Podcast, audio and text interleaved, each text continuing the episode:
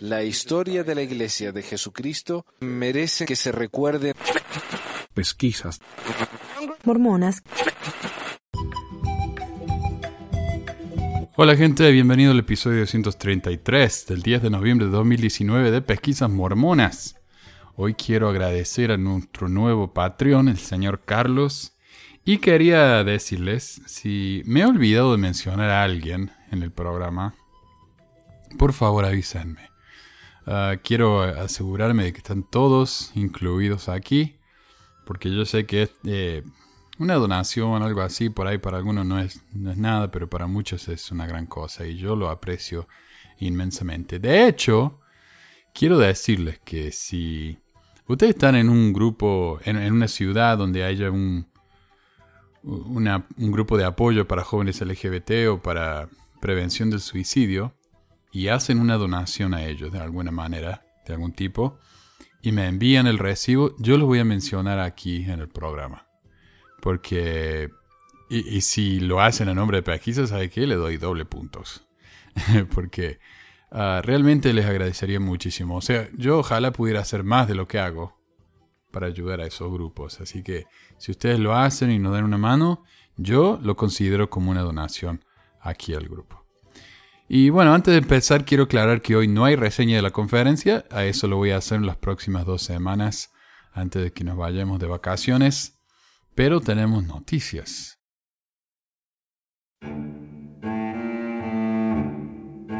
Y estas me lo han enviado, pero me han llegado como 20 y mensajes con esta noticia. Resulta que mueren 5, dice, y desaparecen 12 miembros de la familia Levarón. Aunque hoy vi en la noticia que parece que ya llegó a 9 el número. A ver acá en CBS News dice que al, dice al menos 9 miembros de la familia asesinada en México. La mayoría de ellos niños. O sea, un, horror espantoso esto que, que ha sucedido. Y los llevaron, por si no sabías, son unos mormones que viven en México. Por lo que entiendo son todos estadounidenses, pero nacidos en México, tienen doble ciudadanía y son de los que se mudaron a México cuando la poligamia se hizo legal acá en en los Estados Unidos. Y aunque, por lo que yo entiendo, hoy en día no son polígamos. Y yo vi un programa de televisión hace un par de años donde unos tipos iban y, y hablaron con ellos, pasaron un par de días con ellos. Y no parecen el tipo de mormón que uno vería hoy en día aquí en, en las sedes mormones normales. Parece que son un tipo de mormón un poquito diferente. Toman, fuman, eh, todo ese tipo de cosas. Y los de Baron son famosos porque hace unas décadas atrás hubo unos asesinatos entre ellos para tomar las riendas del, poder ahí en, el clan. Eh, así que yo no sé si son miembros realmente de la secta principal de los mormones o si son una rama, pero bueno, son considerados mormones, qué sé yo. Y dice, una mujer y sus cuatro hijos fallecieron calcinados en un vehículo en los límites de Chihuahua y Sonora, mientras que otras 12 personas están desaparecidas. 10 menores y dos mujeres. Todas las víctimas son miembros de la familia Levarón. La tarde de este lunes, el fiscal del estado confirmó que Julián Levarón, activista de la comunidad mormona, reportó la muerte de Ronita, María Levarón y sus cuatro hijos, así como la desaparición de dos mujeres y 10 menores de edad. Ah, de acuerdo con las primeras versiones, la familia viajaba en dos vehículos en los límites de Chihuahua y Sonora y al, y al transitar por el rancho La Mora, la unidad que dirigía la caravana aparentemente quedó en medio del fuego cruzado y debido a los impactos de bala, el automotor explotó provocando la muerte de todos los tripulantes. Dos gemelos de seis meses y dos niños de 8 y 10 años, respectivamente, así como su madre, Ronita María Levaron. De acuerdo con lo que externó vía redes sociales Amber Bostwick, que se identificó como miembro de la familia Levaron, del siniestro salieron con vida el padre y otros tres hijos. Asimismo, se dio a conocer que 10 menores de edad y otras dos mujeres se encuentran en calidad de desaparecidas, toda vez que los vehículos en el que viajaban no han sido localizados y no se han podido establecer comunicación con ninguna de las personas que tripulaban la segunda unidad en el sector del rancho La Mora. Leif Langford Jr. compartió un video del vehículo calcinado y se señaló, somos una comunidad de ciudadanos estadounidenses que viven y trabajan en México y Estados Unidos. Mientras estamos bajo ataque de los carteles, hemos estado pidiendo a las embajadas estadounidenses de México todo el día. Necesitamos que esto sea compartido y el mundo entero pueda presenciar los terribles actos inhumanos y brutales que se han cometido contra nosotros hoy. Por su parte, el activista Julián Levaron utilizó sus redes sociales para compartir las pesquisas de las víctimas desaparecidas y de acuerdo con lo que declaró el fiscal general, César Peniche Espejel solicitó el apoyo de las fuerzas estatales por lo que se anunció un operativo por parte de la Agencia Estatal de Investigaciones AEI. 2. El sorprendente cambio de una devota misionera mormona. Ari Andrews pasó de ser una modesta misionera de la iglesia mormona a ser una estrella del porno. La joven de 30 años ha sido nombrada mascota del mes por la revista Penthouse, desde donde aseguran que en muchos sentidos su vida pasada y su profesión actual tienen mucho en común. Me siento muy satisfecha cuando ayudo físicamente a las personas, dijo en una entrevista en la que habló sobre su vida pasada y la comparaba con la actual. Esta modelo creció en un pequeño y modesto pueblo al noreste del Pacífico con poca libertad. Desde su infancia sus padres le exigieron que fuera religiosa, aunque le permitieron elegir su propia iglesia. Cuando cumplió los 17 años, se unió a la Iglesia de Jesucristo de los Santos de la La iglesia me acogió muy bien y quería portarse bien conmigo, aseguró. Hmm. Eh, durante la entrevista confesó que solo mantuvo relaciones sexuales una vez antes de aceptar el mormonismo, momento en el que se adhirió obedientemente a las normas de la iglesia, que estaban en contra del sexo antes del matrimonio. El problema no es solo que se niegue el sexo prematrimonial, sino que lo convierten en un pecado muy grave y algo vergonzoso, explicó Andrews. Cuanto más me metí en la religión, más me alejé de mi propia identidad. Durante 18 meses estuvo como misionera y no volvió a mantener relaciones sexuales hasta los 26 años. Estaba muy reprimida sexualmente y añadió, eres esencialmente una monja, dedicada a tu religión durante ese periodo de tiempo. No podía realizar actos impuros, tampoco ver películas con su familia los sábados e incluso se le negó ser la dama de honor en la boda de su hermano porque el vestido era, el vestido era impropio para los estándares mormones. Su prohibición para estar en la boda de su hermano hizo que Andrews reconsiderara su fe mormona.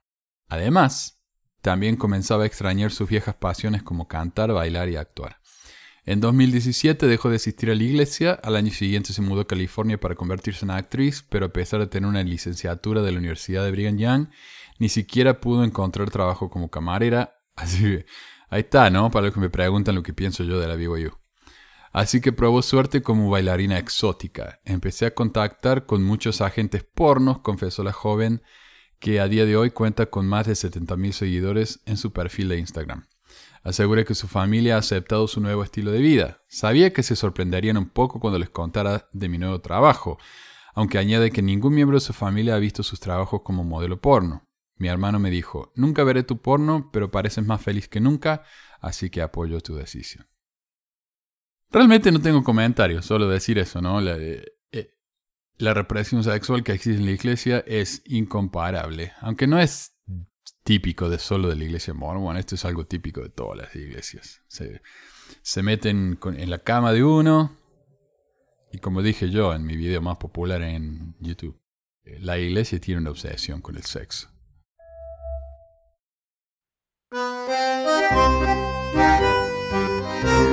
Bueno, y yo mencioné en un comentario anterior, un mensaje que me habían mandado, que había una carta de un, de un, de un pastor, de un cura, en el que hablaba acerca de cómo la iglesia mormona había sido aceptada como la iglesia verdadera por parte de los católicos y que la iglesia católica realizaba asesinatos y rituales satánicos y qué sé yo. Bueno, me la mandaron me pidieron que a la persona la mantuviera anónima, así que lo voy a hacer, pero me llegó. Bueno, en realidad me llegó de dos fuentes. Una era una versión de fotocopia y una era una versión eh, escrita. Así que me, dio la oportunidad de compararlas y le agradezco a ambos oyentes muchísimo por esto, porque realmente, mira, lo pedí y a los días me llegó. Yo les digo, los oyentes de PX son lo más grande que hay.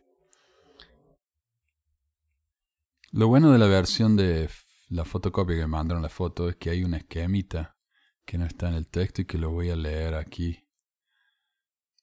a medida que lleguemos. Bueno, ah, dice, lo voy a leer, no voy a comentar mucho porque esto es tan estúpidamente ridículo que creo que se cae por su propio peso, pero lo que sí quiero decir es que incluso mormones fieles, yo encontré esto en un sitio en inglés y ni siquiera está completo, es parte de lo que voy a leer hoy.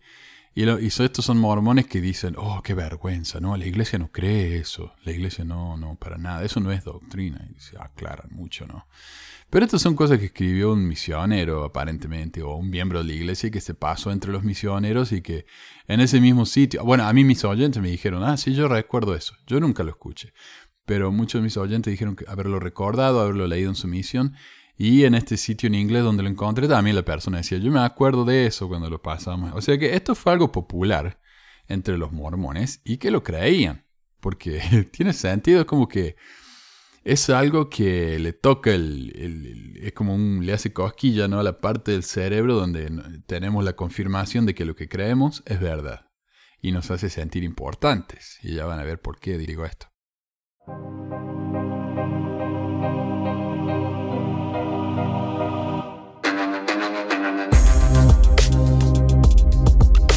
Esta es una relación escrita por un ex monje de la Iglesia Católica Romana. Después de su bautismo en la Iglesia de Jesucristo de los Santos Últimos Días, fue dirigida al presidente de la misión de Centroamérica. Yo, José Gabriel, siervo del Señor Jesucristo y ordenado según el orden de Aarón por el oficio de Elder. En el nombre de Jesucristo y por la esperanza puesta en Él, la cual compartimos en esta vida, por la gracia del Espíritu Santo y por la gloria de Dios, cuando lo vemos cara a cara según su voluntad. Presidente, en el nombre de nuestro Señor, quisiera transmitir a usted mis pensamientos, no como un hombre, sino como alguien redimido por él. Y al mismo tiempo, Presidente, de no haber sido por la misericordia de Dios, yo no me encontraría entre los santos redimidos por él. Como hombre, podría haber quedado sellado al mundo, igual que el Papa, pero ¿de qué hubiera servido? Sino solamente para perder mi alma como por la eternidad como está escrito. ¿De qué aprovechará un hombre ganar el mundo entero si perdiera su alma? Por tal razón me siento feliz porque sé como cristiano he triunfado. Podría llegar a ser como usted, llegando a ser parte de los benditos en el Señor Jesucristo. Recuerdo aquella hora en la en la cual la oportunidad me fue presentada de hablar con el misionero y observar en él la sinceridad con la cual me habló. Finalmente dijo, admiro su advocación y el trabajo que desempeña, pero oro a Dios para que le revele la verdad. Permaneció allí por un momento, siendo las doce horas, en el mes de mayo de 1960, y me despedí de aquel joven misionero, y como siempre dejó algunos folletos, los cuales leí, y más tarde quemé para evitar problemas en la comunidad del ministerio. Cuando fui llamado a la oficina apostólica del Vaticano para asistir a una reunión privada del clero oficial, pude ver claramente que era para disfrazar la verdad. Los dirigentes nos hablaron. Futuros siervos del pontífice romano, a ustedes concierne de aquí en adelante las órdenes que serán impuestas. Ustedes estarán en absoluta colaboración con la misión secreta y esta es la razón principal por la cual han sido congregados aquí, siendo el clero oficial sujeto al Papa después de aquel momento cuando llegó la hora de la reunión preliminar en el Segundo Concilio del Vaticano. Todos fuimos presentados ante el Consejo de Cardenales, el cuerpo diplomático y la congregación ritual. En la mencionada congregación de oficiales, había una delegación que se nos identificó y al finalizar la reunión nos indicaron que ellos eran el cuerpo de Ralieman, quienes aplicarían un castigo si las órdenes oficiales no eran cumplidas. Frente a estas actitudes, recordé a aquel joven misionero y pensé que tenía razón en lo que me había dicho. Tomé un libro llamado La realidad de Dios y la verdad y encontré el capítulo que censuraba a los mormones y decía, el desafío de José Smith es correcto. Pero San Isidro dice, la doctrina de José Smith no está reconocida antes de la autorización oficial de nuestra Iglesia, porque él buscó un orden que tenía que darse por reconocimiento público.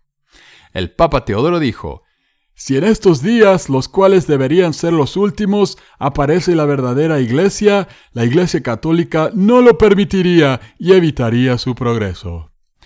Todo se hará sin permitir que se lleve a cabo la restauración, cuando ésta sea revelada a la humanidad. Usted podrá pensar, presidente Brewerton, ¿Qué se dice a sí mismo un hombre acerca de este y muchos otros escritos referentes a la iglesia de Jesucristo? Además, usted puede sentirse gozoso de conocer la verdadera iglesia de Jesucristo por revelación y no por filosofía falsa. Nosotros conocemos la verdad a través del estudio de pruebas de apóstoles y conocimiento teológico, cosas que se suman para confirmar la verdad. Algunos de los puntos más delicados que los monjes estudian son los que se detallan a continuación. 1. La humanidad será castigada por sus propios pecados y no por la transgresión de Adán. Menciona eso, lo cual a mí me parece que... Ah, claro, porque los católicos piensan eso del, pecado original. Claro, por eso te tienen que bautizar. Y acá dicen, no, ve como los mormones dicen que no existe el pecado original. Bueno, en realidad los, los católicos saben que los mormones tienen razón. Dos, que Adán fue quien peleó contra Luzbel en la preexistencia con el nombre de Miguel Arcángel. Mirá, hasta el nombre le han, le han acertado. Y esto con, con estudio nomás. ¿eh? Estudiando la Biblia llegaron a todo esto. Qué bárbaro. Y José tuvo que recibir una revelación para llegar a este conocimiento. Esto, eh, lo que esto prueba es que los curas estos son unos capos. Muy, muy brillantes. Porque mira, descubrieron por medio del estudio y nada más que por medio del estudio lo que a José le llevó una revelación divina, supuestamente. 3. Que la raza de color negro desobedeció a Dios rebelándose contra él y que después del diluvio la, generación, degeneración continuó porque uno de los hijos de Noé se casó con un descendiente de Caín y así continuó esta raza siendo el motivo de discordia entre, eh, discordia entre los hijos de Dios. Y esta es la parte más racista, obviamente, del, del documento este. Y los mormones se lo tragaron, pero entero. Dijeron, tiene sentido, obviamente. 4. El concepto de la preexistencia es real y verdadero. 5. Que la vida actual es la oportunidad que nos permite progresar y por causa del velo del olvido no, recordamos la preexistencia menos que sea por revelación. 6. Que después de esta vida el hombre continuará su propósito, la diferencia es que pasará a grados de gloria distintos. La flauta, estos curas son unos, unos genios. 7. El concepto de Dios es como un ser real, con un cuerpo de carne y huesos glorificados y perfecto. 8. El Hijo Jesucristo es también un personaje. Me imagino que quiere decir un personaje carne. A ver la, versión que tengo acá de fotocopia que me dice... Ah, dice, es una persona real. Concerniente al Espíritu Santo, él es diferente al Padre y al Hijo, siendo tres personajes separados y distintos, pero uno en propósito. La profecía es necesaria para el predicador como consecuencia de que el profeta es verdadero. 11. Es necesario que exista un profeta para la iglesia o de lo contrario no sería la iglesia de Jesucristo. Claro, porque en la época de Jesucristo tenían un profeta, ¿no? Ahí andaba Jesús con el profeta al lado. 12. Que en esta vida el hombre puede perfeccionarse a sí mismo y que en la venidera él será un procreador igual que en esta vida a través del matrimonio. 13. Que la humanidad y Jesucristo tenían que pasar por la ordenanza del bautismo, efectuándola en nombre de Él. 14. Que durante el milenio los santos reinarán y visitarán la tierra según les plazca. 15. La nueva Jerusalén es diferente de Sion. La primera tendrá lugar en Palestina y la segunda en América. Hasta eso descubren. ¡Wow! Esto y 200 puntos más son motivos de discusión en el estudio de los monjes. Puntos de interés. Todos los católicos deben confesarse con los monjes. Los monjes estudian y saben la verdad, pero aceptan el error. Todos estos oficiales saben que enseñan doctrinas falsas y tratan de engañar a la gente haciéndoles creer que cuando mueran Dios lo va a perdonar y el poder de la Iglesia Católica está investido en los monjes. Ordenanzas. Todos los monjes tienen el conocimiento exacto de que los niños no necesitan participar en la ordenanza del bautismo. La oración bautismal debe ser yo te bautizo en el nombre del Padre, del Hijo y del Espíritu Santo, igual que los mormones. 3. Toda confesión en la Iglesia Católica es válida y reconocida, pero las palabras que usan en latín significan que la persona que está recibiendo ese perdón retendrá sus pecados porque la, no tiene autoridad para darles absolución. O sea que ellos reconocen que no tienen eh, la autoridad, ¿no? Dice que las personas siendo perdonadas tendrán los pecados en el juicio final. Apostasía. Todos los monjes y oficiales católicos reciben enseñanzas de que 1. La apostasía en la iglesia de Jesucristo empezó hace 100 años después de, su muerte y duró hasta 325 años después, cuando la apostasía se cumplió con el emperador Constantino. 2. La Iglesia Católica no es la iglesia verdadera que Jesucristo organizó. 3. En el interior del monasterio del Vaticano se encuentra una declaración. Sabemos que José Smith fue un profeta. Sabemos de esto por nuestros estudios de las profecías antiguas de la iglesia. y también sabemos que la restauración se llevaría a cabo en 1820 y que 10 años más tarde la iglesia de Jesucristo sería organizada. Nosotros tenemos y estudiamos las revelaciones de José Smith en latín. 4.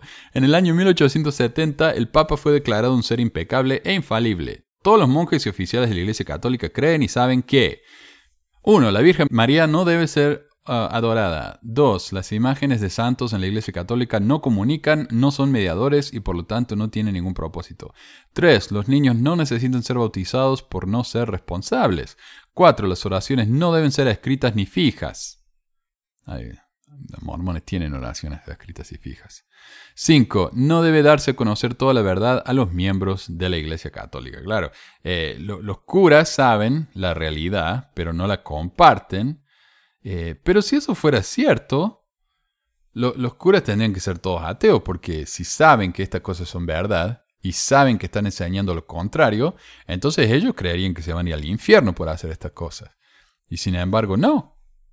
Entonces hay un problemita ahí con la lógica ¿no? de todo esto. Pero, bueno, eh, no estamos leyendo esto por la lógica, sino porque es para matarse risa. Y quiero leer aquí un gráfico que hay. Dice, eh, Organización de la Iglesia Católica, el Papa. Y ahí hay una, una flecha para abajo y dice, Sociedad Secreta de la Mafia. Y a la izquierda dice, Cardenales. Y abajo de los cardenales, Asociación de Ateos. Wow. Abajo de Sociedad Secreta la Mafia dice monjes. Y abajo de monjes dice sacerdotes. Y entre los sacerdotes hay dos grupos, los hermanos y el comunismo. Y de la Sociedad Secreta de la Mafia sale los caballeros de Colón. Impecable esto.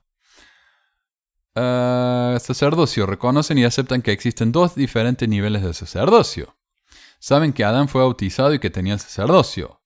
Saben que los descendientes de Caín no podían tener el sacerdocio. Otra vez el racismo, ¿no?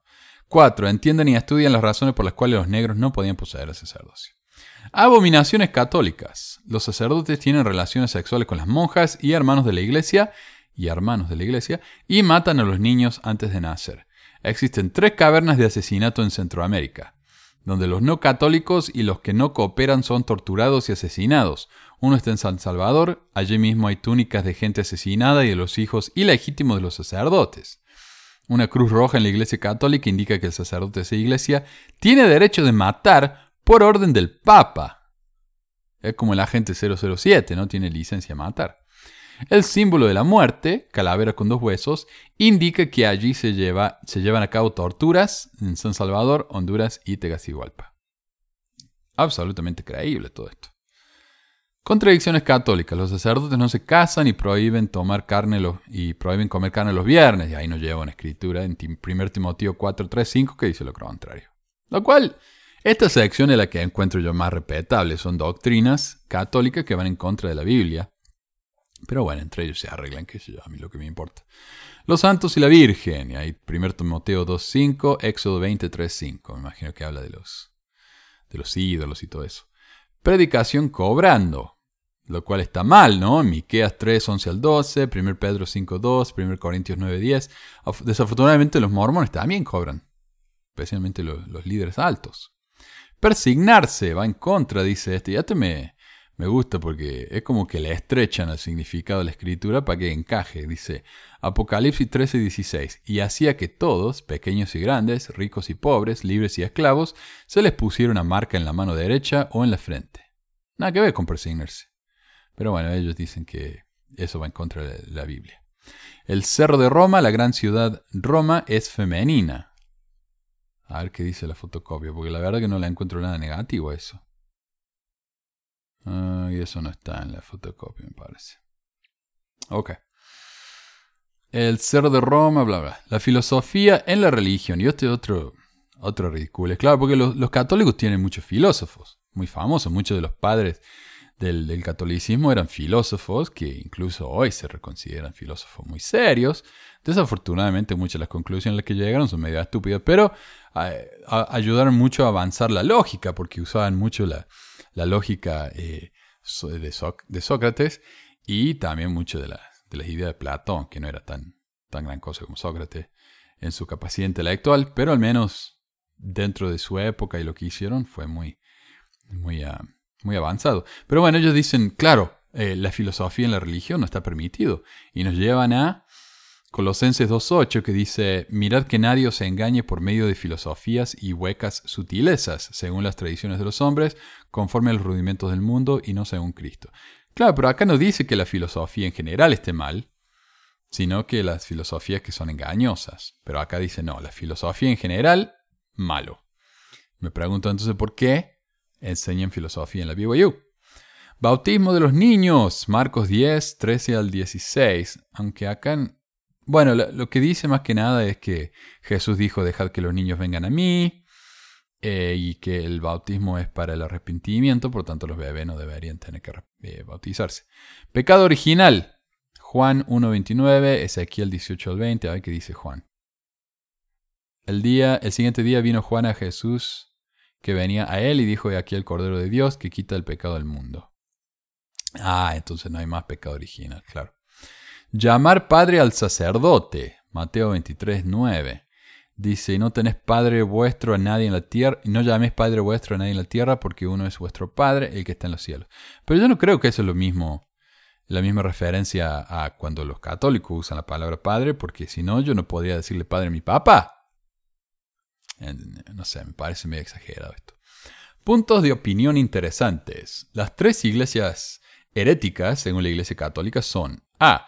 La iglesia J. Sud, mormona, por tener un profeta. B. Los testigos de Jehová, por enseñar que Jesucristo ya vino. Y C. Los adventistas del séptimo día, por creer en la revelación moderna. Los mormones también creen en la revelación moderna. El presidente Kennedy de Estados Unidos fue asesinado por órdenes de la Iglesia Católica. Fidel Castro recibió su poder por la Iglesia Católica. La Iglesia Católica quiere unir a todas las iglesias protestantes con la meta final de gobernar al mundo. He visto documentos y contratos que el Papa ha firmado con Satanás. La Iglesia Católica existe solo por dinero. El divorcio se compra con dinero en la Iglesia Católica. Eh, los ricos de la Iglesia Católica podrían mantener Latinoamérica por 40 años bueno, los ricos de cualquier parte, ¿no? Casi todos los gobiernos del mundo están en manos de la Iglesia Católica y la mitad de los presidentes y magistrados. Inscripciones grabadas en la corona del Papa. Vicarius Fili Dei, hijo vicario de Dios. Fili Dei in nomine pace, hijo de Dios, paz del cielo. In Dei Fili et Vicariv, eh, hijo vicario de Dios. La suma de los números romanos de cada frase es 666. Aunque para ser justos, la corona del Papa o la diadema que le dicen, eh, no tiene nada escrito. No hay nada escrito. Así que esto es pura teoría de conspiración. Eh, y otra cosa es que yo escuché el nombre este, Vicarius Filii Dei, pero para que, para que encaje el 666, al Vicarius, la última U la cambian por una B corta, entonces cuenta como U y ahí suman los 666. Si no, no encaja. Eh, Dei nomine pace in Dei fili et vicariv. A esos dos no lo encontré en ninguna parte como títulos para el, para el Papa. Esta corona fue sacada a la vista pública en 1960 y solamente se ve durante la coronación del nuevo Papa. Y ahí por alguna razón han puesto Apocalipsis 13:18. El documento precedente fue escrito por un ex monje católico quien se bautizó en la iglesia Sud después de haber estudiado 243 religiones durante 24 años en Italia como monje dominicano. Él estuvo en el Vaticano como monje vaticano. Él, supo que la iglesia de Jesucristo Sud es la verdadera y original que Cristo organizó, pero por temor a su vida no fue bautizado hasta 1960 eh, cuando aparentemente los católicos ya no tuvieron más autoridad en el mundo, porque ya se le pasó el miedo y no le pasó nada. Actualmente se encuentra en exilio del Vaticano y es miembro activo de la Iglesia con residencia en San José, Costa Rica. Traducción del Elder de León. Gracias, Elder de León. Si tienen otro documento como este, algo, alguna rareza, así que se hayan pasado en fotocopia de fotocopia de fotocopia en la misión, mándenmela. Esto es fascinante. Ah, y en la versión fotocopia hay un, cuadro más que quería compartir con ustedes, un chart, que dice las cinco fuentes de perversión. Arriba de todo está Satanás. Satanás hay una flecha para abajo que dice Iglesia Católica. Y de la Iglesia Católica hay cinco flechas. Una dice comunismo, espiritualismo, materialismo, existencialismo, iglesias protestantes. Así que está, la católica y todas las iglesias protestantes vienen directamente de Satanás, según este documento compartido por los misioneros mormones. Qué belleza.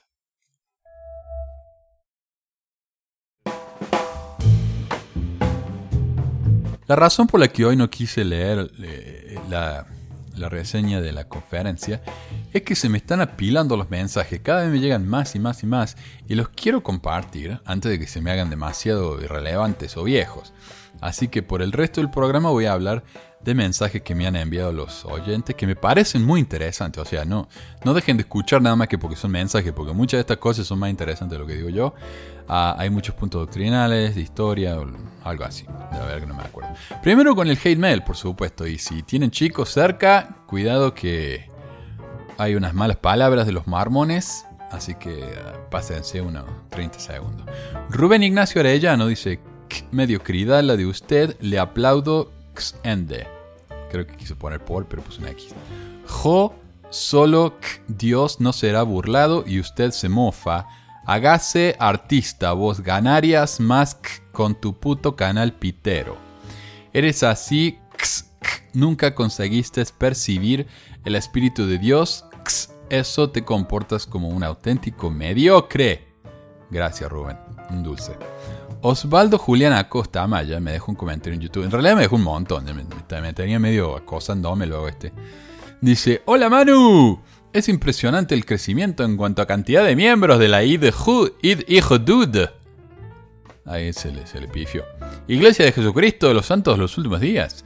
Gracias a pesquisas mormonas. Mi pregunta es, ¿cuánto te pagan por hacer esta clase de marketing, que es un método muy usado en psicología? Es decir, provocar la curiosidad por información negativa. No soy miembro de la IGSUD, pero felicitaciones, tu publicidad es excelente. Bueno, eso fue uno de los tantos mensajes que me dejó, el menos insultante de todo en realidad. Y bueno, a mí me mandan un mensaje así, me dicen que no son mormones. Lo primero que hago, me voy al Facebook, a ver qué onda. Y buscando tipo este, lo encontré en Facebook. Y, ah, y hace poco me, me dejó unos mensajes más también, volvió. Eh, bueno, y el caso de los malditos este eh, es el mismo nombre que usa en YouTube, que usa en Facebook, y cuando uno va ahí a su Facebook, puede ver fotos de Losby en el templo, en la iglesia, leyéndole Leona. Cuando le comenté eso, me respondió, el punto es que soy profundamente admirador de cualquier sujeto, y ahí pone una arroba, o sea, de cualquier sujeto o sujeta que manifieste sentido común, lógica indiscutible, conocimiento de las manifestaciones y de los hechos espirituales. Y a todo eso lo pone entre comillas, o sea que me imagino que quiere decir que él sabe que todo chamullo Y acá me, me interesa que él dice sujeta, o sujeto o sujeta, pero todo lo que menciona son hombres. No puedo pensar en una sola mujer. Desde muy joven he experimentado infinidad de vivencias espirituales de las cuales hablan los miembros de la Ichsud y fundamentalmente los líderes de la misma. Podría hablarte de Mohandas Kamanchad Gandhi, Martin Luther King. El güey este piensa que Lutero se llama Martin Luther King. ¡Qué bestia! King era un pastor gringo que luchó por los derechos civiles de los negros, mientras que el apellido del reformador religioso era Lutero. Se llamaba Martín Lutero. Mierda que es bestia los vi. Su divina gracia hace Bhaktivedanta Swampabudabada. Srila Baladeva Bochalyayana. El profeta Enoch de los Dead Sea Scrolls. Y si bien se llaman los rollos del mar muerto, ¿no? Y si bien es cierto que no soy santo de los últimos días, si lo es, comparto con ellos cientos de experiencias espirituales, y por entre comillas de nuevo, porque sabe que, que, son falsas, que viví siendo muy joven y cuando no sabía que existía la Ixud. Para terminar, nací en una villa miseria, Villa Miseria son las partes de la... En Argentina, los barrios bien, bien pobres. O sea, no es pobre, es miserablemente pobre, por eso se llaman Villa Miseria, ¿no? Y viví allí 12 años. Y pone 12 en palabra y después 12 entre paréntesis porque no sé leer la palabra 12. Cuando me fui estudiando y trabajando me juré dejar allí toda la basura conductual e intelectual. Ah. O sea que para él el intelecto es basura y lo dejó en la villa. Tu última expresión lingüística es indiscutible, villera. Sí, porque yo le dije. Claro, si es de la villa, es de villera, pero a él no le gustó que le dijeran villero. Por eso, nunca más te estaré en contacto contigo. Un abrazo, brother. ok, sin embargo, no tiene foto de Gandhi, de King, de Pupapapapa, de Enoch, nada. Solo de y en la iglesia mormona. No va a un templo budista y se saca foto, no va a, una iglesia universal y se saca foto, una iglesia un católica y se saca... No, solamente la mormona. Y lo más gracioso es que este coso es cordobés. Ay, yo le hice acento porteño, pucha. Bueno, es cordobés y es amigo de la hija de mi prima y de una amiga mía con la que nos criamos en el mismo barrio. Mi prima es mormona. Pero en serio, búsquelo en Facebook. Osvaldo Julián Acosta Amaya. La foto de cabecera en su Facebook es del Templo de Buenos Aires con el quórum de los doce y la primera presidencia en primer plano. Pero él no es mormón. Con los hate mails a un lado, pasemos a los mensajes normales. Dice, buenos días Manuel, es un gusto saludarte por este medio. Soy de Venezuela y estoy muy complacido por tu programa. Soy miembro activo y amo a la iglesia, pero tú no eres antimormón de la forma mal interpretada, sino que eres realista de muchas cosas que suceden en la iglesia de general. Es triste que personas como tú estén fuera de la iglesia por realidades de lo que suceden dentro de la iglesia, pero bueno, cada quien a lo suyo. Y es verdad, yo estoy fuera por la realidad de que la iglesia es una falsedad. Nada más. Oye Manuel, tú podrías preparar un programa sobre los programas de autosuficiencia de la iglesia que aquí en Venezuela nos tienen mal y te explico. Sí, a ver, varios me han comentado acerca de esto de la autosuficiencia. Ah, no sé si un tema que a mí personalmente me fascina como para investigar y dedicar el tiempo, pero si alguien me quiere preparar algo, me encantaría hablar acerca del tema. Lo que no me encantaría es investigarlo. Uno, si necesita una ayuda de ofrenda de ayuno, te preguntan si hiciste este curso, pero el curso está fuera y muy lejano de la realidad de Venezuela.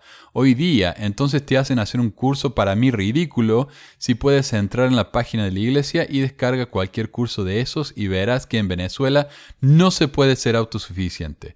Pero según este curso, el, la, la verga etriana y te sacan de la pobreza cuando aún los empresarios están limitando sus gastos. Ah, no, sé qué es la verga etriana, pero ah, me imagino que no es una expresión muy... Bueno, si, sí, es lo mismo que en Argentina, no es una expresión muy, muy educada. Pero eh, tiene razón. O sea, sean autosuficientes. Y si no tengo trabajo, no tengo un peso, mi familia está todo en, en la calle, ¿qué hago? Sea autosuficiente. Ok. 2. Hay un nuevo plan de autosuficiencia que reemplaza la antigua planilla de solicitud de ofrenda de ayuno, ARN, donde este nuevo plan o planilla hace que los miembros coloquen que pueden dejar de hacer o qué pueden dejar de hacer o qué gasto reducir para ser más autosuficientes. Pero qué tonto, si apenas tenemos dinero para comer un día y no podemos ni comprar detergente para la ropa y mucho menos una crema dental o jabón, y entonces los pobres obispos no saben cómo lidiar con esto al momento de hablar con la familia que, solicita una ayuda. Y bueno, Manuel, gracias por tu programa me ayuda a seguir en guerra, pero dentro de la iglesia, cada quien desde su trinchera, la mía es, o la mía es dentro. Saludos, espero tu respeto de tu parte, sigue adelante. Gracias. Ah, gracias, amigo. No sé cómo se llama, pero gracias por el mensaje. Interesante, ¿ah? Y es más de lo que dijimos, cuando la iglesia quiere que reciban ayuda, primero paguen el diezmo, primero paguen la ofrenda de ayuno. Si quieren salir a la pobreza, paguen diezmo. Este fue un mensaje por WhatsApp y yo quiero, antes que nada, yo quiero aclarar. Esto es algo que dice este oyente. Me parece interesante, yo no lo he podido confirmar, pero me parece a mí que se tomó tanto trabajo en enviarme este, este documento, me mandó muchos documentos eh, que él ha encontrado en el internet, pero no me da referencia de las acusaciones específicas que hace, así que tengo que aclarar. Esto no es mi opinión. De hecho, hasta que él no me pueda demostrar algo un poco más conciso, yo no comparto esta opinión. Pero es lo que él me dice él y, lo que, y la razón por la que comparto es, si no es verdad, yo quiero saber que no es verdad, este es un punto para la iglesia. Si es verdad, yo quiero pruebas. Si alguien las tiene o las puede encontrar, sería buenísimo, ¿no? Pero bueno, pasemos al tema. Qué gusto saludarte, Manuel. Soy un suscriptor de tu canal y estoy atento toda la semana a tu programa. Escucho con mucho interés cada investigación que haces. No sabe cómo te agradezco el esfuerzo que realizas a pesar de las duras e, e injustas críticas que muchas veces recibes. Sin duda, tu interés es genuino y ayudas muchísimo al hacer accesible a nuestro idioma tanta información que antes solo estaba en el idioma inglés. Ah, bueno, y habla de su historia. Quiero compartir un sentimiento contigo respecto a una organización que financia la iglesia aquí en México y que se llama Fundación en Promoción de la Familia y la Libertad, cuyo documento oficial ante el gobierno te adjunto. Eh, y lo que yo acá quiero aclarar de nuevo, yo no he encontrado ninguna prueba de que la iglesia financia a este grupo. Es verdad que me mandó un documento donde habla de cómo recibe de los 14 millones de pesos mexicanos que recibe, 13 mil 13 eh, millones viene del extranjero. Pero eso en realidad a mí no me demuestra que, que sea la iglesia. Esta organización, cuyo nombre comercial es Conciencia Nacional por la Libertad Religiosa, es dirigida por un director que es yerno del actual presidente del área. Eh, de nuevo, encontré el nombre del director, a ver cómo se llama. Se llama Julio César González. Un nombre tan común que me sería imposible verificar parentesco con nadie. Pero bueno, él dice que es yerno del presidente del área de México. Puede ser, no sé. Los recursos que utiliza provienen del dinero de la iglesia. De nuevo, no sé si es cierto. Puedes ver su página en internet. Aunque no lo dice en su página, reciben anualmente varios millones de pesos, decenas de miles de dólares, para servir como el brazo político de la iglesia. Su interés principal es formar grupos de consejos interreligiosos para combatir las iniciativas de ley que en el país se estén gestando, con una falsa bandera de libertad religiosa que obviamente nada tiene que ver. De hecho, nadie ataca la libertad religiosa. Pero es verdad que entre los mormones, los líderes mormones me refiero, esto de la libertad religiosa también es una obsesión. No paran de hablar de eso. ¿Y a qué se refiere? Matrimonio gay. Siempre es un matrimonio gay. Para ellos, el que los gays puedan casarse es una afrenta a su libertad religiosa. Eh, los recursos que gastan benefician principalmente a la familia del presidente eh, Valenzuela. Arnulfo Valenzuela es el presidente del área, cuya familia vive en ciudad donde actualmente están las oficinas de esta organización y no en el CD de México, donde inició algunos años. De nuevo, no tengo evidencia de que eso sea verdad. Estas actividades que intervienen en la política del país son disfrazadas por un patronato ficticio, es decir, la gente que fundó la organización fue una instrucción del presidente del área, pagado, presidente del área, pagado por ellos mismos. El patronato no toma ninguna decisión, es la presidencia del área. Hmm. Esto contraviene el artículo de fe que dice creemos en estar sujetos a los reyes, presidente, gobernante y magistrado. Yo creo que ese artículo de fe, cuando después de que José lo publicó, se ha querido pegó un tiro en, la pata porque dijo, ¿para qué dije eso? Porque en cuanto la publicó, que lo empezó a violar a, esa, a ese artículo de fe. José de Mir era... A él la ley de la tierra no le importaba mucho y desde entonces hasta hoy en día no les interesa mucho, ¿no? Ellos quieren hacer su propia ley. La ley dice que los ministros de culto no deben intervenir en elecciones ni en asuntos políticos. Obvio que con tanto dinero que maneja esta organización, el principal beneficiado es la familia de los líderes eclesiásticos nacionales. De nuevo, no sé si eso es verdad. Este acto, no, estoy diciendo que esta, esta gente me mienta. Simplemente estoy diciendo que no tengo evidencia, eso es todo. En cuanto me llegue la evidencia, la vamos a publicar. Este acto se me hace digno de denunciar y quiero que supieras sobre este tema para investigar más. Algunas marchas anti-gays han sido financiadas por esta organización. También organizan foros de libertad religiosa cuya finalidad es crear células latentes que puedan protestar cuando existan iniciativas de ley que según su óptica afecten la libertad religiosa de ellos. Bueno, lo que sí he visto en su propio sitio web es que el Elder Cook de los 12 fue a una de sus conferencias allá en México. Han realizado muchas conferencias donde van líderes de la iglesia. Siempre hay líderes de la iglesia.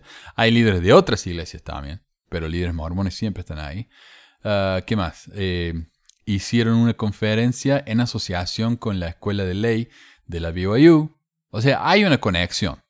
Ahora, si esto es el brazo político de la iglesia en México, eso no lo sé. Ah, bueno, y sigue, ¿no? Pero esa es la idea. Ah, si alguien tiene información sobre eso, yo se lo agradecería. Esta fundación se llama Fundación en Promoción de la Familia y la Libertad y el sitio web creo que es conciencianacional.org. Diego, mi amigo Diego, también conocido como el, Musa, señor Musa, Mr. Musa en, en YouTube, me recomendó que yo fuera y le preguntara a, una persona que tiene un canal en YouTube, eh, un grupo en Facebook, si la historia esta de, Nelson era verdadera. Porque la verdad que suena, suena fantasía, ¿no? Suena leyenda. Y a ver, se llama Mauricio PC. Es un canal dedicado al tema de la aviación exclusivamente. Entonces yo le escribí y le dije, ah, ¿qué te parece? acá está el video de Nelson hablando de, su accidente de avión. ¿Qué te parece? ¿Puede ser? Y él me dice, eh, hola Manuel, lo más probable, no Musa, sino que el muchacho este del canal, que dije se llama Mauricio PC, creo. Mauricio PC, colombiano. Hola Manuel, lo más probable es que esté exagerando su historia. Seguramente fue un fallo de motor y el piloto cortó la línea de combustible al motor para que no se incendiara. La velocidad de la picada, de hecho, hubiera empeorado el fuego si lo hubo. Claro, Nelson dice que al caer en picada el avión hizo que el fuego se apagara. Pero acá este hombre dice que no, lo hubiera hecho peor. Los aviones bimotor hoy en día están diseñados para volar con un motor al menos. o sea que si se explotaba un motor hubiera seguido andando. Si fue un aterrizaje de emergencia en algún campo, el suceso debió quedar registrado en aviation-safety.net barra database. Como la historia no incluye ninguna fecha ni ningún detalle de qué tipo de avión era o en dónde fue el asunto, es imposible revisar si los tiros siquiera remotamente verdadera. Y esta historia yo la busqué en sitios en inglés y todo lo que encontré fue exactamente la misma historia que contó en español. No hay detalles. No da el año, no da la ubicación, no da el tipo de avión, nada. Así que lamentablemente es imposible verificar esta historia. Pero como alguien me dijo, los motores eh, bimotor, dos aviones bimotor, por lo general los motores están en, las alas. Si uno de los motores hubiera explotado, capaz que el ala hubiera volado y el avión se hubiera caído en picada sin, sin esperanza de salvarse. Ah, si no, como dice acá, si es un bimotor, uno de los motores iba a seguir andando. Si cayó en picada porque estaba en fuego, eh, estaba quemándose, la picada hubiera dicho que el fuego hubiera empeorado. O sea, no hay, eh, a mí me parece que por lo que he escuchado hasta ahora de la gente que sabe de aviones, que yo no sé un carajo, esta historia es muy inverosímil. Probablemente nunca sucedió. Hola Manu, te mando esto para que veas qué fácil los entrenan a nuestros niños para que crean en la religión. Y esta es una presentación de Bruce Lipton, un biólogo celular que personalmente no me impresiona mucho porque en cierto punto de su carrera comenzó a dedicarse a cosas medio disparatadas y poco científicas, pero esta parte me gusta. Una historia de cómo entrenan a los elefantes en India. Entrenas a un elefante, es muy pequeño, un bebé de dos pies de alto, atas una soga en la pata del elefante y atas la soga en un poste grande en el piso. Y por un par de meses, dos meses, tres meses, dejas al elefante atado con la soga. Y este elefante bebé cada día cuando se despierta trata de romper la soga para liberarse y trata cada día. Y después de dos meses o tres meses dice, cuando la soga está en mi pata no puedo ir a ningún lado. Ahora el elefante crece y ya no mide dos pies, ahora mide doce pies. Si le atas la pata con una soga y la atas a tu casa, puede tirar la casa abajo. ¿Y entonces cómo haces para que el elefante no se escape? Le atas una soga a la pata. Y cuando la soga está en la pata, la memoria, el hábito, una vez que la soga está en la pata, el elefante ni siquiera intentará moverse.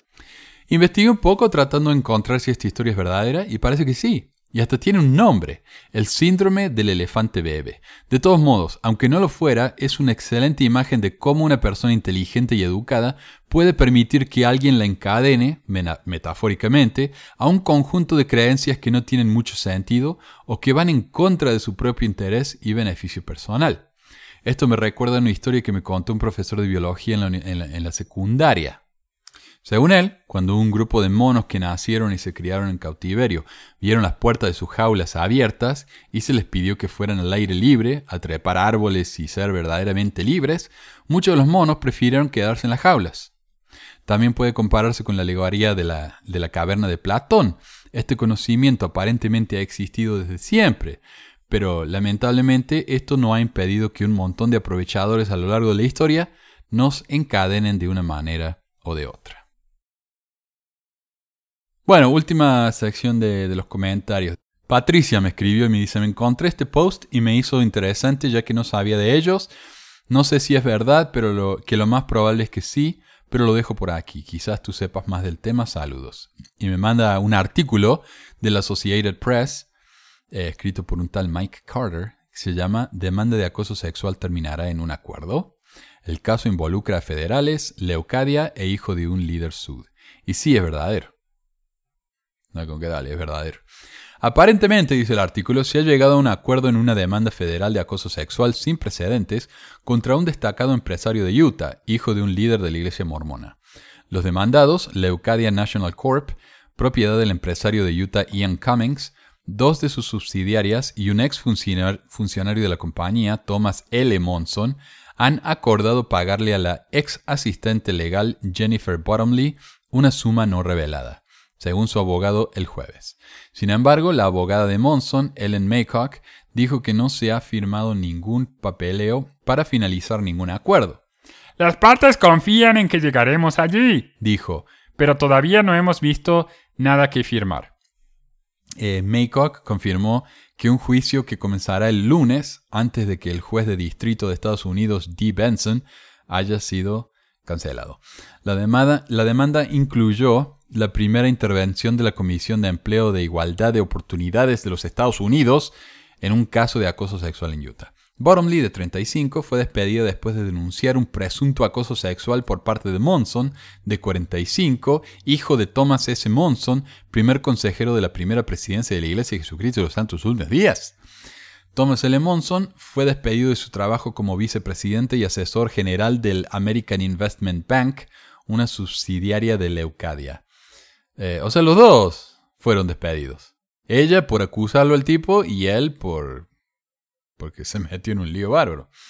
En su demanda presentada en 1994, Bottomley afirmó que fue despedida en represalia por haber acusado a Monson después de que le dijeron por primera vez que su trabajo como asistente legal de la compañía no estaba en peligro. Claro, y ella puede hacerle juicio a Monson por el acoso y a la compañía por despedirla sin un motivo justo. Durante el proceso de descubrimiento, Bottomley fue sometida por abogados defensores a un escrutinio microscópico de su vida personal, que se remonta a sus registros de la escuela secundaria. Fue sometida a 22 horas de declaraciones por abogados que habían querido interrogarla durante 10 días. Ha sido una larga batalla reñida y estamos muy satisfechos con los resultados, dijo Stan Preston, abogado de Bottomley. Y eso es lo que hace la iglesia, ¿no? Cuando defiende a uno de los suyos cuando uno le hace un juicio a la iglesia, la iglesia lo alarga, hace que la experiencia, si no tiene méritos para ganar el caso, hace que el caso en sí sea una pesadilla. Te alargan, te piden cosas que no hacen falta, te piden cosas que son carísimas de conseguir. Eh, es lo que se dice muerte por mil cortes de papel. Cuando uno se corta con un papel, como duele. Bueno, te hacen diez mil cortes de eso hasta que te matan. Eh, así es la expresión en inglés, ¿no? Eh, y así es como hacerle juicio a la iglesia. Así que si uno no encuentra un abogado realmente dedicado y que no le cobre tanto a uno, no se puede. Es imposible hacerle juicio a la iglesia. El acuerdo se alcanzó el lunes por la noche, dijo. Preston dijo que una estricta orden de confidencialidad, una de varias emitidas en el caso, le impidió revelar el monto del acuerdo. Es otra cosa que hace la iglesia. Ya hemos dicho en los casos que hemos revelado acá de los que hemos hablado. Más famosamente el, los, como eran los pecados del hermano Curtis, eh, en el que la iglesia dice, ok, ok, ok, vamos a eh, terminar el caso, te vamos a dar acá un montón de plata, pero no puedes hablar del, del tema. Tienes que firmar este trato de confidencialidad, confidencialidad, no puedes decir una sola palabra sobre esto. Y eso es típico de lo que hace la iglesia. Fue un resultado satisfactorio, dijo. También, como parte del acuerdo, una demanda por difamación presentada en la Corte Estatal por Monson contra Bottomley será desestimada, dijo Preston. Monson demandó a Bottomley por hacer las acusaciones de acoso sexual. Luego buscó sellar el archivo del caso para proteger a su familia, especialmente el papel de su padre como líder de la iglesia. En su demanda, Bottomley afirmó que Monson se había obsesionado con ella personal y sexualmente durante su empleo en A y B de 1990 a 1993. Bottomley dijo que se vio obligada a escuchar historias de los hechos más íntimos de sus relaciones sexuales con su esposa y él le preguntó repetidamente sobre su vida sexual. Y curiosamente esto es lo mismo que dice, ah, que dice en el juicio contra Joseph Bishop, que Bishop les contaba a las hermanas sobre su vida sexual con su esposa. Parece ser un patrón esto, ¿no? Monson, según la demanda, la acechó, trató de besarla, buscó sus pertenencias, escuchó sus conversaciones y se le propuso repetidamente.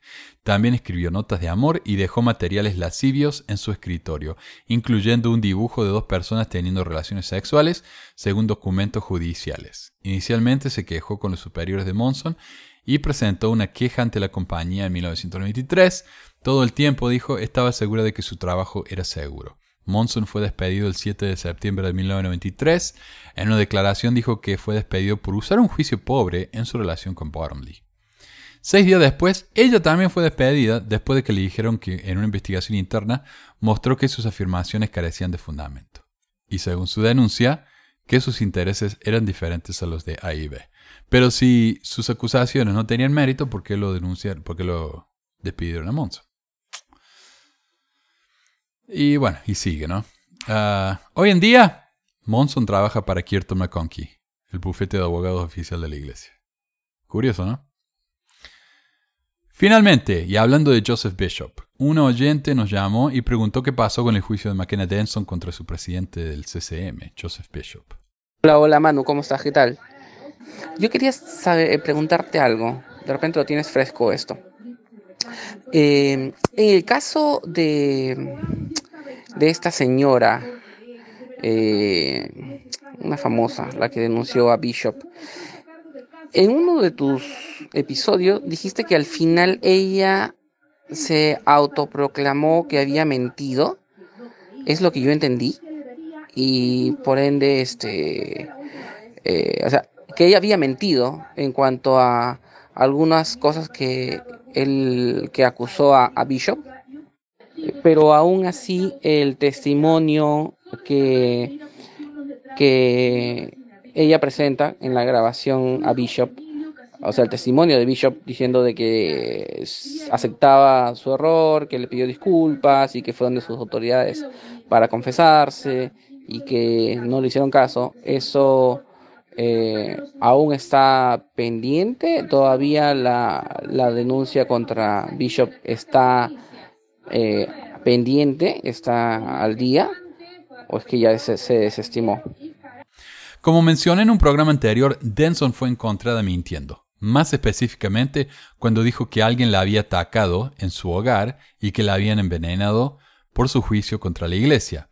Pero allí se descubrieron más mentiras en su pasado en el que ella culpó a varias personas de haberse abusado sexualmente de ella. Esto, por supuesto, es un golpe a su credibilidad. Pero lamentablemente para la iglesia, Bishop confesó, lo tenemos en una grabación, a la con la policía y con Denson, de que él tuvo comportamientos sexuales inapropiados con misioneras en el CCM de Provo mientras él era el presidente. Así que al menos en este caso, Denson parece haber dicho la verdad. Eh, es verdad que la llevó a una piecita en el sótano. La descripción de Denson concuerda con la descripción de personas que trabajaban en el CCM en esa época. Él, cuando ella lo enfrentó y dijo, ¿recuerda cuando usted me contaba de sus experiencias sexuales con su esposa? Y él verificó eso. Ella sabía cosas que él verificó, como por ejemplo que a él le gustaba cuando la esposa se bajaba la, blusa y le mostraba los senos mientras comían. Y él dijo, ah, sí, sí, sí. O sea, él hizo esas cosas. Si la trató de violar en sí, de penetrar, como ella dice, eso no lo sabemos. Pero que se comportó de una manera absolutamente inapropiada, de un líder religioso con jóvenes que estaban a su cargo, eso es verdad. Así que, ah, y la demanda ya no es más contra Joseph Bishop porque desafortunadamente el periodo de prescripción se había vencido. Uno en esa época tenía que denunciar a un violador dentro de seis meses, un año, y esto fue hace muchos años. Así que el juez tiró el, la demanda. Pero hay una demanda contra la iglesia que todavía está vigente por defender a Bishop, porque aparentemente la iglesia sabía de todo esto y no hizo nada. pero la pobre Denson, pobre lo digo sarcásticamente, eh, no tiene más abogado porque el abogado le interesa de que la, tipa había mentido, de que la habían atacado en su casa, se abrió, no quiso saber más nada, así que ella está buscando abogado. Así que si alguien le quiere defender, ahí está, Máquina Denson. Y ahí es donde está el caso hoy en día. Y bueno gente, eso fue el, episodio de hoy. Sigan escribiendo, sigan mandando preguntas, mensajes, comentarios, información. Me encanta leer eh, sus cosas aquí en, el programa. Mándenme historias, historias de su misión. Así podemos compartirlo acá también. Si quieren mandarme por WhatsApp, yo las leo aquí en el programa. O les toco su, su audio. Si quieren salir del programa es la manera más fácil de hacerlo. Mi número de WhatsApp es 1 de Estados Unidos 435-554-8751. Gracias a todos y hasta la semana que viene. Adiós.